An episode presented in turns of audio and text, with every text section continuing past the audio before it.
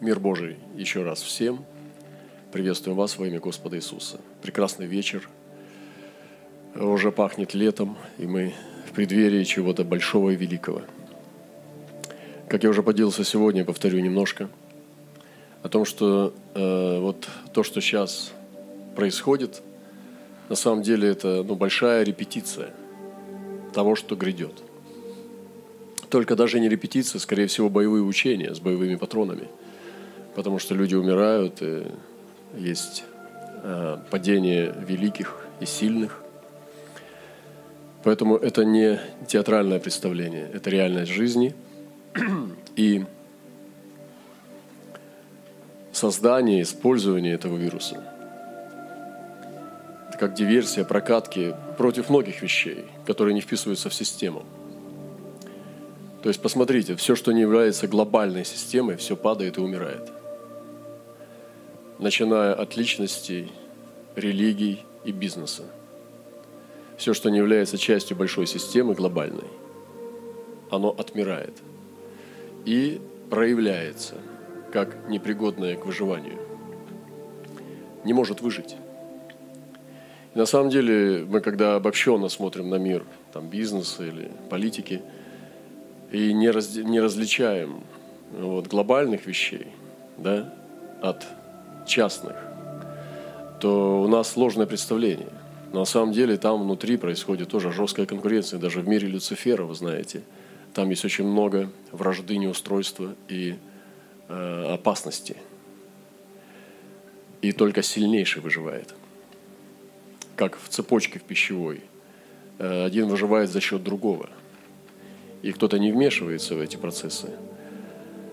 И вот мы сегодня тоже с вами являемся частью этого огромного, так скажем, института по имени человечества на этой земле, в социуме.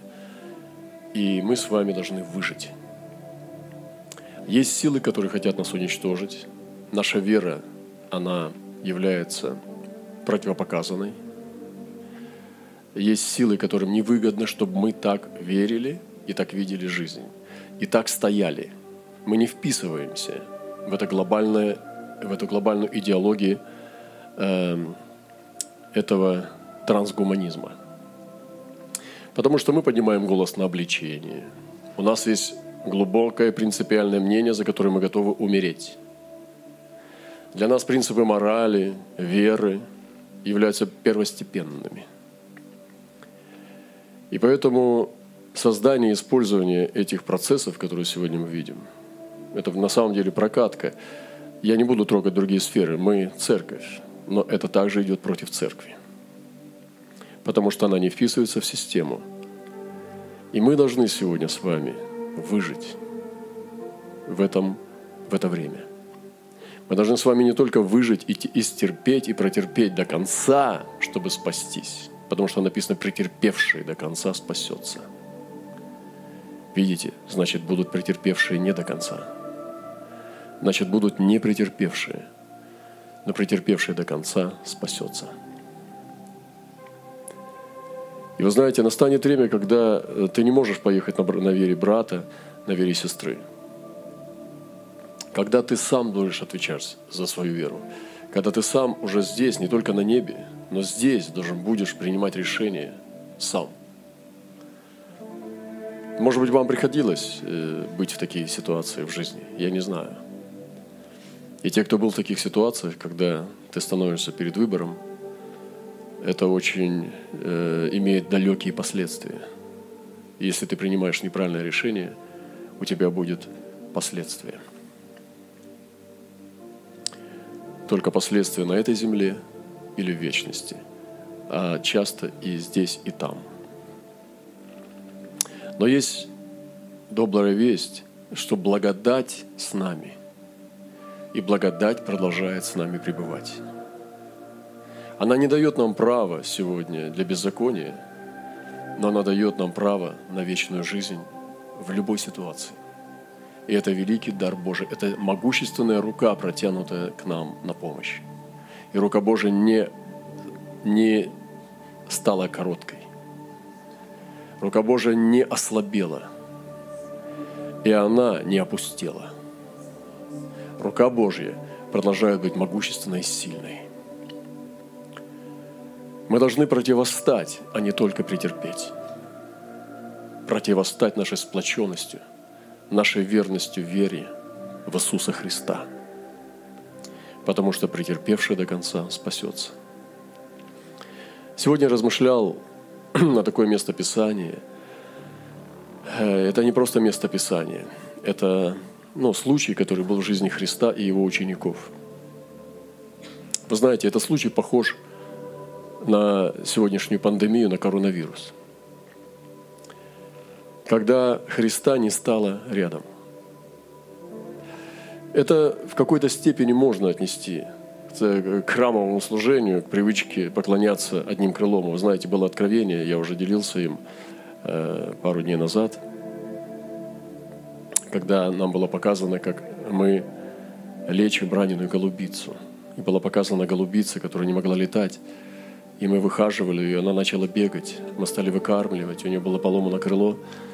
И она бегала, но потом стала взлетать, и потихонечку, потихонечку откармливали, отпаривали ее, и она полетела высоко в небо.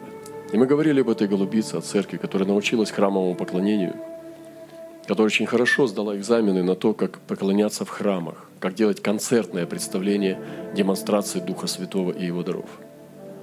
Но служить близко – это надо, знаете, иметь определенную природу. Не каждый человек придет в такое сообщество. Я видел, как один из желающих посетить наше собрание его вынесло буквально. Он зашел в собрание, и его вынесло – потому что здесь надо быть рядом, здесь надо немножечко, ну, как бы, э, душным воздухом побыть. Здесь нужно, э, может быть, постоять или на полу посидеть.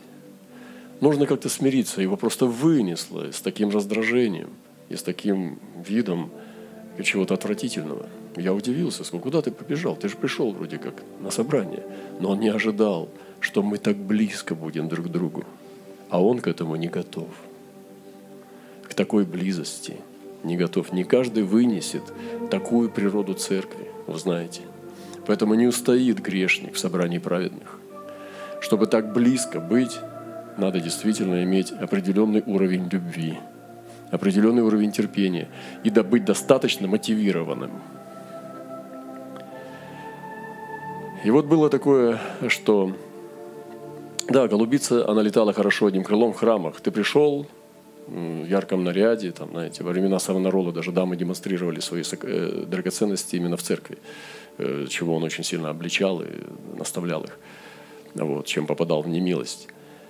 И, э, но это не требует от тебя каких-то определенных действий. Да? Ты пришел в церковь, выслушал проповедь, сказал, ну, как можно даже по-западному похлопать по плечу и сказать, пастор, проповедь, притч, good, Хорошая была проповедь. И все. Но э, мы не сдали экзамен, как быть ближе. И сейчас вот только те и выживут, которые не ждут, переждут, когда снова вернутся в хрустальные храмы, а которые действительно выживают вместе. Нам нужно устоять в это время. Я не имею в виду государство, не имею в виду политику, я имею в виду апокалиптические исполнения пророчества. Мы никогда не были так близко э, к откровению и к исполнению пророчеств, как сегодня. Вы знаете, когда вы читаете о том, что люди ели, пили, женились и не знали, когда придет Сын Человеческий, вы думаете, что у них было какое-то мистическое чувство, что сегодня придет Христос или завтра? То есть это какое-то вот такие мурашки у них стояли – или что-то у них постоянно вот такое было предчувствие, как какая-то вот предчувствие, как есть у одного художника, предчувствие гражданской войны, как бы. все глаза в одну сторону. Ничего особенного. Они ели, пили, женились, выходили замуж. То есть это было просто такая вольготная, просто безмятежная жизнь, как всегда. Но Христос пришел внезапно. Так же будет и сейчас. И именно сейчас также исполняются пророчества в Откровении. И мы не чувствуем ничего особенного в этом. Но только люди бодрствующие и чтущие своего Бога, они переживают то, что они находятся на волне времени. Они чувствуют время. И только бдящие, только бодрствующие, они услышат голос трубы. мертвые оживут, потому что труба вострубит и разбудит их. Место Писания, которым я хотел поделиться, это последняя глава Евангелия от Иоанна. И хотя Марк и Лука, и Матфей пишут, как Христос покинул учеников, и он ушел с последними словами и вознесся и послал их. Но мы читаем в Иоанна немножко не так. Мы читаем об отношениях. Мы читаем э, последние отношения с учениками. Вы знаете, человек уходит, остаются отношения. И отношения – это то, что мы должны в это вкладывать. Это очень серьезная вещь. Это сфера, которую мы должны кормить, которую мы должны засеивать, за которой мы должны ухаживать. Это наши отношения. Отношения – такая вещь, что очень легко порвать. Это как отрубить руку.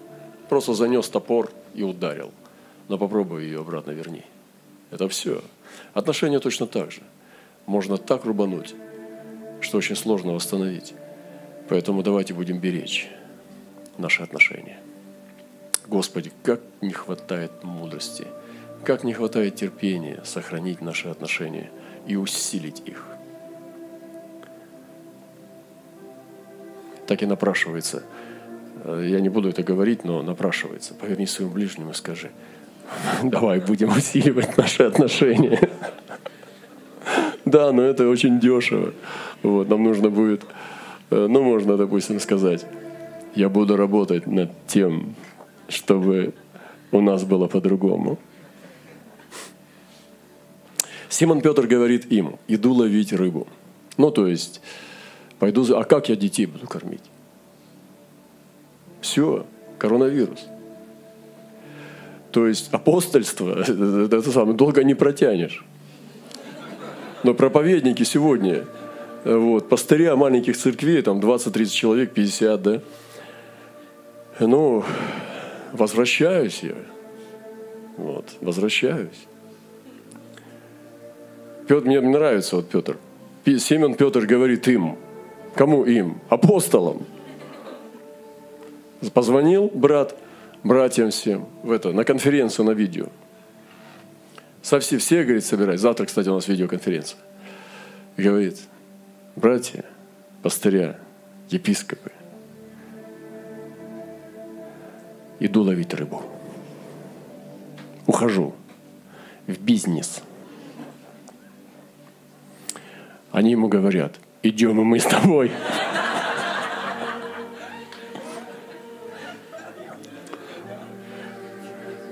Когда Христос был, Он четко говорит, что делать. Ты не четко, но хотя бы что-то говоришь, потому что мы вообще не знаем, что делать. Идем мы с тобой. Пошли и тотчас вошли в лодку, то есть уже рыбы, за рыбой вошли, и не поймали в ту ночь ничего. После рукоположения, после пророчества, после помазания. Сегодня я обращаюсь не только, вот, ну, я ко всем обращаюсь, это ко всем слово, но особенно к пастырям, особенно к лидерам, особенно к служащим Господу я обращаюсь сегодня в это время, когда Христос, казалось бы, молчит. И это то, что сегодня происходит. Э, мы на перепутье, и многие сфокусированы на то, чтобы переждать. Именно вот это состояние пережидания, оно охватило церковь, переждать. Все пройдет, и печаль, и радость, все пройдет. И коронавирус, и все пройдет. И мы снова соберемся вместе – в нашем прекрасном доме молитвы, в нашем прекрасном зале. Мы его с такой любовью украсим, потому что ну, мы так не ценили то, что было дорого. Я не знаю, но я знаю, что мы будем другими. Я знаю, что когда мы придем туда или не придем, все уже изменилось. Какой же вывод мы сделали? Многие никакого – и, к сожалению, многие не стали духовнее. Я знаю, о чем я говорю. Многие в это время духовнее не стали. Многие не стали святее. Наоборот, стали сквернее. Ноги стали еще более плотскими. И это, к сожалению, так. Вы скажете, ну, брат Роман, это так тяжко, ну что ты нас уже там... Братья и сестры, нам надо победить. Терпите. Нам нужно Божье Слово. Если вам сказали прочитать книгу Еремии вслух, как наказание за все грехи своей жизни, ты бы воспринял это как величайший подарок на свете. Правда же? Ты бы выучил плач Еремии наизусть. Принимайте Слово потому что другого я не знаю. Когда же они обедали, Иисус говорит Симону Петру, «Симон Ионин, любишь ли ты меня больше, нежели они?» Вы помните, как это было, да? То есть Петр перестал быть апостолом. То есть это серьезные вещи. То есть сколько они там были, не написано. Ну, несколько дней, может быть.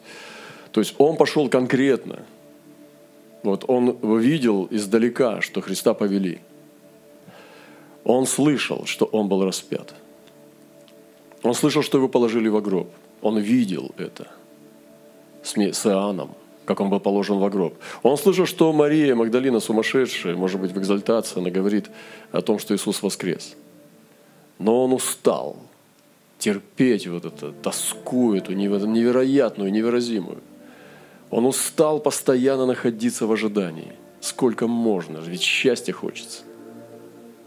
Это очень тяжело. Иисуса нет. И разные мысли лезут. Может быть, он был обманщиком. Может быть, он обманул. Может быть, он сам был фанатом и сам ошибся. Но куда-то тело делось, мы не знаем. Может быть, это римляне подставили. Может быть, фарисеи что-то сделали с ним – может быть, Мария действительно что-то говорит. Может быть, правда, но я устал. Да даже если правда, я устал. Когда я был рыбаком, я там просто, ну, по крайней мере, было все понятно. Иду ловить рыбу. И вы знаете, что он уже был покинувший служение. Сегодня есть много лидеров, которые ходят в церковь, но они покинули служение. Они были рукоположенными пастырями. Они давали обещания, когда становились на колени и получали помазание – они давали обещание Богу, что они будут необычными людьми. Они будут людьми святыни Господней. Да, может быть, они засмотрелись на других, может быть, не было примеров, может быть, обстоятельства жизни, я не знаю. Но когда-то они сказали, я иду ловить рыбу. И другие последовали их примеру. Они забыли, что говорил им Христос. Они последовали примеру человеком, по крайней мере, видно спину ближнего своего. Идем и мы с тобой. И вот Христос является, я уже своими словами не буду здесь зачитывать, э, Он является и говорит с берега, дети, есть какая-нибудь пища? И он толкает его и говорит, это Христос, это Господь. Петр прыгает в воду, плывет к нему, выходит им, а Иисус приготовил еду. И приготовил им покушать. Они видят его. Внешне не могут узнать. Но внутренне понимают, что это он. И написано, и спросить боялись, потому что знали, что это он. То есть, если бы они явно видели, что это он, такие бы вопросы не было, не возникали. Но это было диво. Он был в образе вечности. И хотя он был как человек, но он был помазан. И он был в новом теле – и они боялись его спросить, потому что знали, что это Господь. Где Господь? Где сейчас здесь Господь? Где сейчас здесь Господь твоей жизни? Во время там, этой изоляции, там, или ты работаешь, подрабатываешь как-то там тайно, не тайно, криминально, не криминально, что-то там, знаете, как сейчас магазины работают. Мы закрыты, у нас учет. А что вы хотели? Жареным пахнет это всюду, но все только на вынос.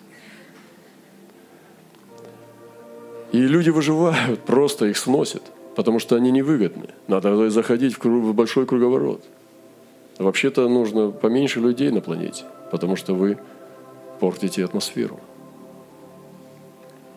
Вы слишком сильно много мусорите.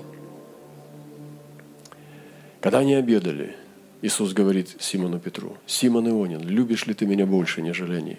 Все. Это так Господь только может. Только Господь так может. Сразу правду матку.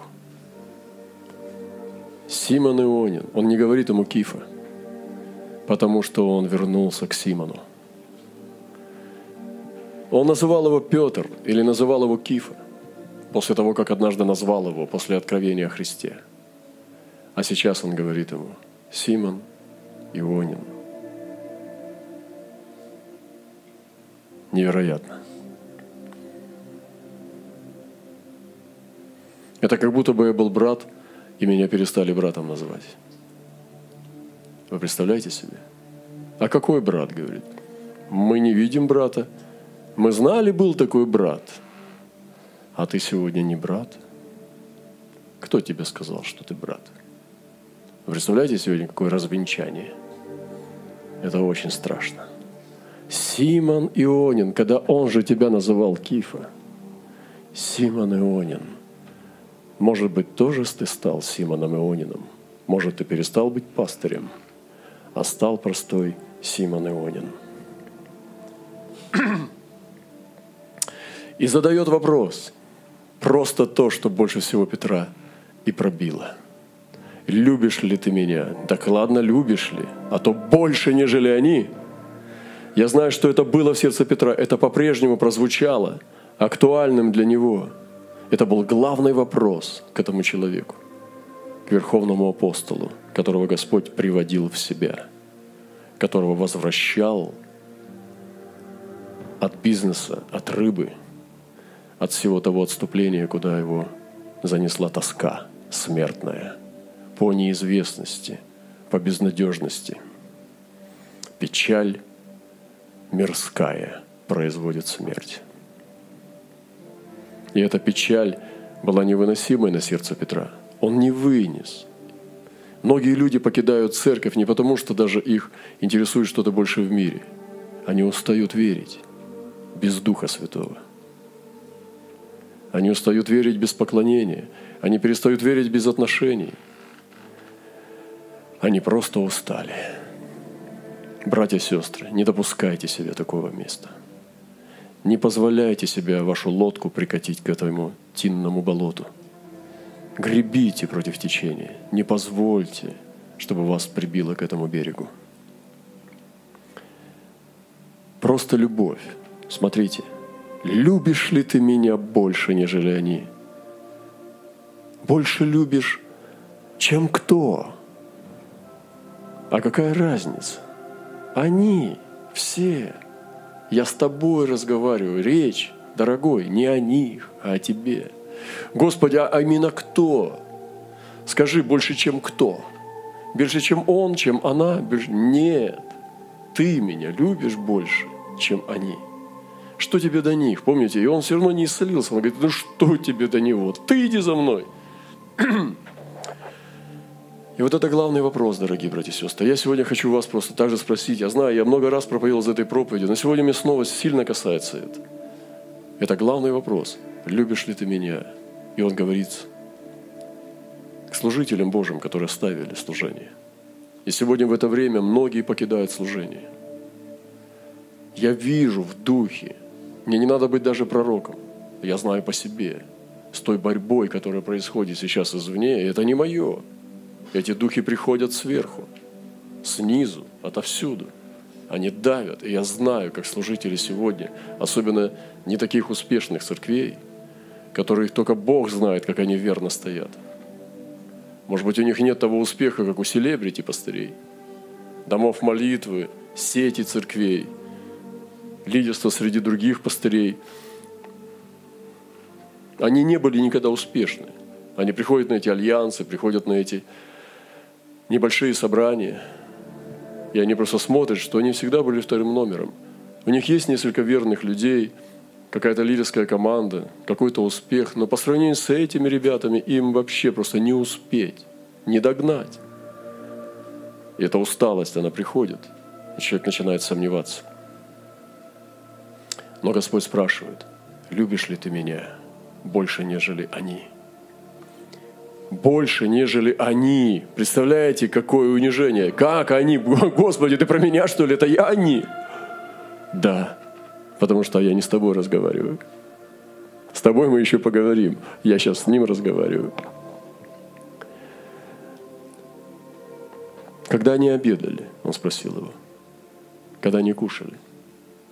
Иисус-то сам ел, жевал и общался с ними.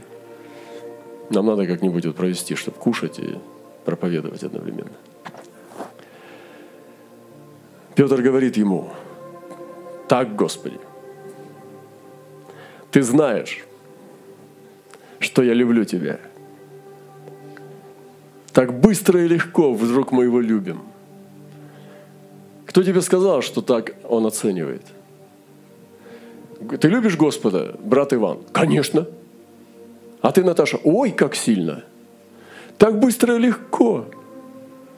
Вы знаете, даже честные люди, он говорит, ну ты меня любишь.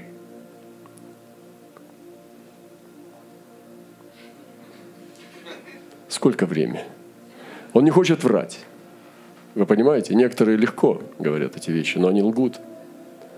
А некоторые не хотят обманывать. И некоторые говорят, нет, прости, я не могу тебя обманывать, я не люблю.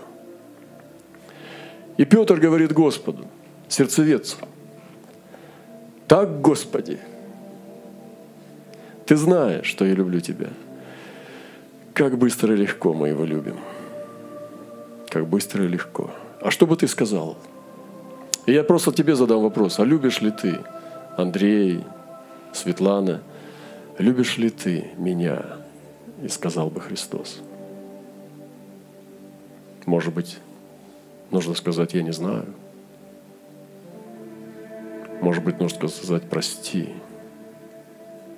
Дай мне время – может быть, нужно сказать, да, конечно, я люблю тебя. Я не знаю, что нужно тебе сказать. Но Петр сказал так. Но Бога, Иисуса, не удовлетворил этот ответ. И он сказал, так, Господи, ты знаешь, что я люблю тебя. Иисус говорит ему, паси агонцев моих. И дальше продолжают кушать. То есть докажи. То есть ответ такой. Он говорит, ну как бы ждет ответа же, да? Ты любишь меня? Да, люблю посягнцев моих. Дорогой, ты любишь меня? Люблю. Сходи в магазин. Купи машину. Посягнцев моих. То есть это ответ. Докажи. Ведь так? Доказательство любви. И в чем мое доказательство любви? В чем мое доказательство любви перед Иисусом Христом? К Иисусу Христу. Могу ли я представить? Братья и сестры, я, знаете, вот не вам проповедую, себе. Так что расслабьтесь. Вы сами будете отвечать за себя. Это я как бы, ну, вам проповедую, все, я не виноват. Я себе проповедую. И мне сложно. Сложно. Это очень сложные вопросы. Очень сложные. Легче логарифмы, логарифмы порешать, чем на такие вопросы ответить честно. Я спрашиваю себя, а пасу ли этого их агнцев? Фу, я, конечно, пасу, но считает ли так Господь? Согласился ли бы Господь с тем, что я считаю верным и правильным? Еще говорит ему в другой раз, Симон Ионин, любишь ли ты меня? Петр говорит ему, Петр говорит ему, а тот говорит ему Симон Ионин, а Петр говорит – так, Господи, Ты знаешь, что я люблю Тебя. Точно так же отвечает, слово в слово. Иисус говорит ему, паси овец моих. Вы знаете, я подумал об этом, когда я размышлял, почему второй раз. Ну, многие говорили, он три раза отрекся, три раза надо было исповедовать. Ну, может быть. Но мне кажется, здесь гораздо глубже тайна скрывается – ведь живое слово всегда дышит. Может быть, ты провалил первый экзамен. Может быть, я провалил первый экзамен. Может быть, я действительно любил его больше, чем другие. И потом провалил, и Господь снова мне дает шанс второй раз доказать, чтобы я снова доказал, что я люблю его. И я думаю, здесь идет речь не сразу о ежеминутном, троекратном общении, да, но здесь идет речь о всей нашей жизни. Может быть, то-то, подумайте. Может быть, было большое отступление. Никто не знает, как ты отступил. Никто не знает, что это было мягкое, бархатное отступление. Ни единой капли крови, никакого криминала, никаких исповеданий, покаяний и оханий, оханий священства. Но ты знаешь, что ты отступил. Просто по-тяжелому и далеко. Может быть, не от церкви, может быть, не от, свет, а не от святой жизни, может быть, от призвания, может быть, от своих принципов, может быть, от своей любви, которую ты имел в своей совести. Я не знаю. Это не мое дело. Я должен проповедовать про себя. Думать о себе. Сейчас. Еще говорит мне в другой раз, Симон Ионин, любишь ли ты меня? Петр говорит ему, так, Господи, ты знаешь, что я люблю тебя. Иисус говорит ему, паси овец моих. Это шанс, братья и сестры. Шанс возвращения. Снова протянутая рука, рука. Снова восстановление в благодати. Вернитесь, мои пастыря. Вернитесь, мои служители. Вернитесь, мои слуги. Вернитесь, люди святилища вернитесь, мои священники. Иисус говорит ему, паси овец моих.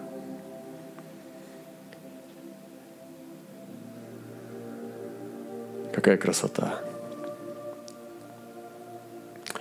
Говорит ему в третий раз, Симон Ионин, любишь ли ты меня? Петр опечалился, что в третий раз спросил его, любишь ли меня – и сказал ему, Господи, Ты все знаешь.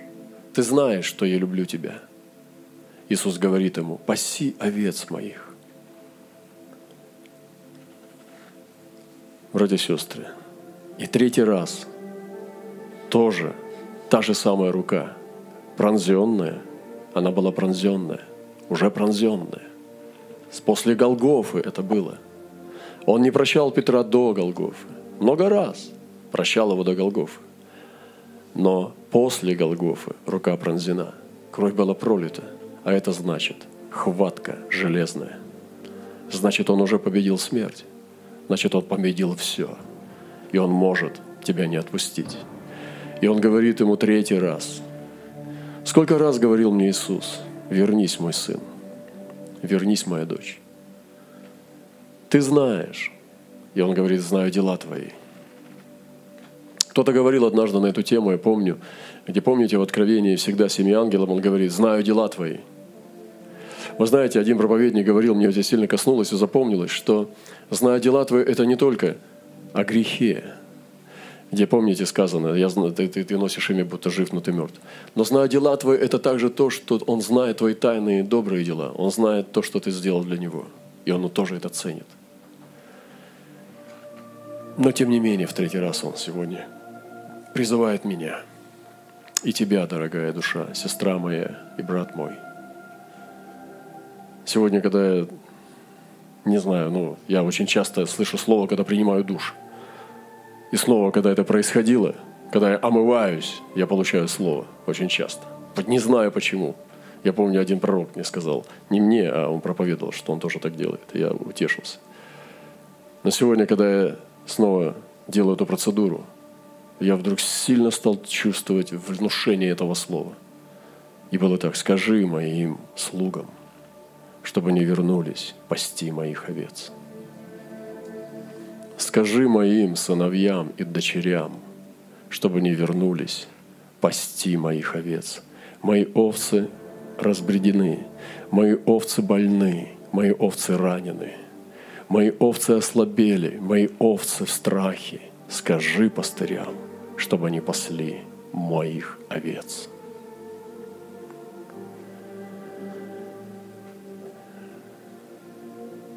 И вот здесь ключевое слово в третий раз. То, что нету в двух первых разах. Знаете, какое? Опечалился. О, дорогие мои братья и сестры, как нам нужна эта печаль? Как нам нужна сегодня печаль вместо безмятежности – вместо равнодушия. В эти два раза Петр быстро отвечал, как чеканил, а в третий раз он сделал паузу и опечалился. Там не написано «огорчился» или «смутился». Там написано «опечалился». Опечалился – это значит «покрылся печалью». Это как будто книга Еремии, а потом плач Еремии. Опечалился и сказал, Господи, Ты все знаешь. Ты знаешь, что я люблю Тебя. Иисус говорит ему, паси овец моих. Вы посмотрите, обычно Иисус говорит два раза, когда хочет достучаться. Здесь Он сказал три раза. Одно и то же слово. Паси агнцев, паси овец, паси овец моих. Ты любишь меня? Да, Господи! Паси овец моих, говорит Господь. Пасешь ли ты, моя сестра? Пасешь ли ты, мой брат, овец Иисуса? Я думаю, что большинство из нас, кто здесь есть, должны пасти овец Иисуса. Пасешь ли ты его овец, я не знаю. Что ты думаешь об этом, я тоже не знаю. Но я хочу сказать тебе, Бог может думать по-другому. И Закрепление с печалью ради Бога произвело неизменное покаяние. Как нам сегодня нужна эта печаль ради Бога? Знаете, написано, при печали лица сердце делается лучше. И мы не говорим против радости. Я на самом деле думаю, что печаль ради Бога, она ну, освещает нашу радость. Я на самом деле подвержен, я больше мистик по своей натуре. Ну, как то есть человек, который внутреннего созерцания и больше ну, расположен э, быть во внутреннем мире. Но я не считаю себя темным человеком. Я перешел на сторону света однажды. И я там чувствую себя комфортно. Я не боюсь смерти, не боюсь ада. Я знаю, что я не могу принадлежать аду. Я не рожден для ада. Я рожден для рая – для вечной жизни, для небес. И все эти годы я вам проповедую о небесах. Да, на земле сурово, тяжело гусю взлетать, махая тяжелыми крыльями. Тяжело поднимать свое брюшко от воды. Вот этим мы и занимаемся все эти годы, чтобы взлететь. И хлопаем громко, и кричим громко, чтобы взлететь и оторваться от земного притяжения – Истинно говорю тебе, истинно, истинно говорю тебе, когда ты был молод, то припоясывался сам и ходил, куда хотел. А когда состаришься, то простешь руки твои, другой тебе и поведет, куда не хочешь. Иисус заключил. Он завершил эту мысль. И он сказал, что теперь, Петр, после всего этого, что ты сейчас пережил, теперь ты пойдешь. Теперь для тебя начинается новый этап жизни – ты ходил, как припоясывался, куда сам хотел. И вы знаете, когда мы уверовали в Христа, и потом пустились в подростковом максимализме, и то, и все, и брать планету, мы делали все эти вещи. Помните, даже там этот, недавно мы смотрели Марш Иисуса и все такое. Мы хотели, куда хотели, ходили, куда хотели. Но когда ты станешь зрелым, я думаю, что здесь неверное слово «состаришься», но когда ты станешь мудрым и зрелым, то ты простешь руки твои, и другой припаяшет тебя и поведет куда не хочешь. И он говорил, какой ты смертью прославишь Господа. Но дело не о палачах Римской империи, которые распяли Петра вниз головой. Руки он простер Иисусу. И он говорит о том, что Иисус взял эти руки. Иисус одел на них цепи и передал их римлянам.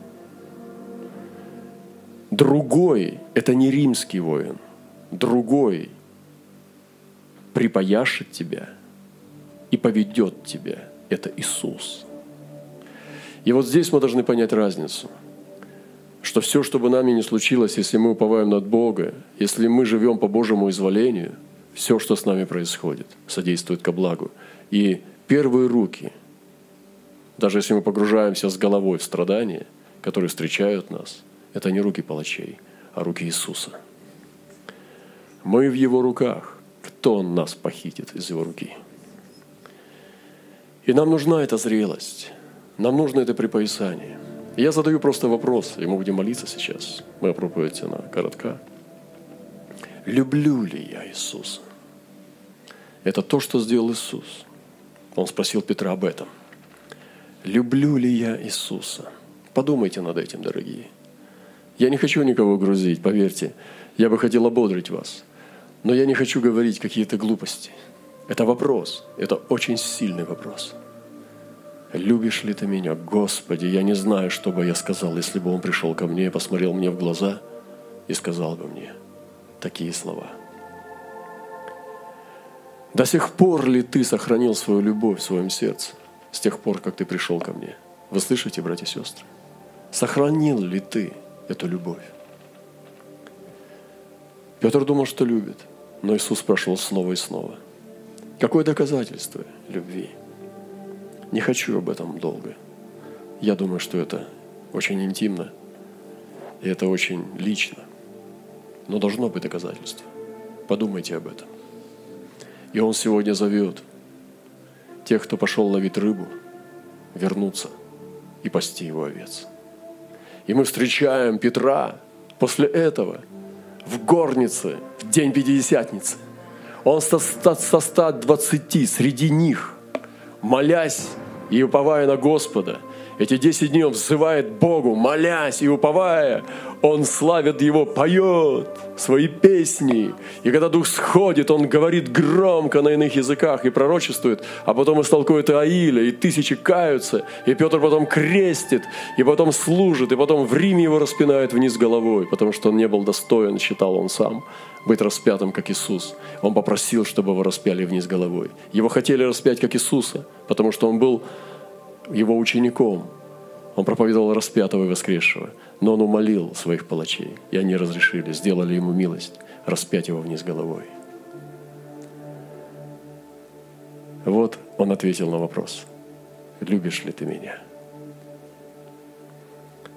Как мы с вами проживем остаток нашей жизни? Это будет ответом на этот вопрос. И сегодня я хочу вас в конце перед молитвой сделать призыв пастырям. А вы пасете овец Господа, а вы служите Его агнцам. Господи, помоги нам во имя Иисуса Христа. Аминь.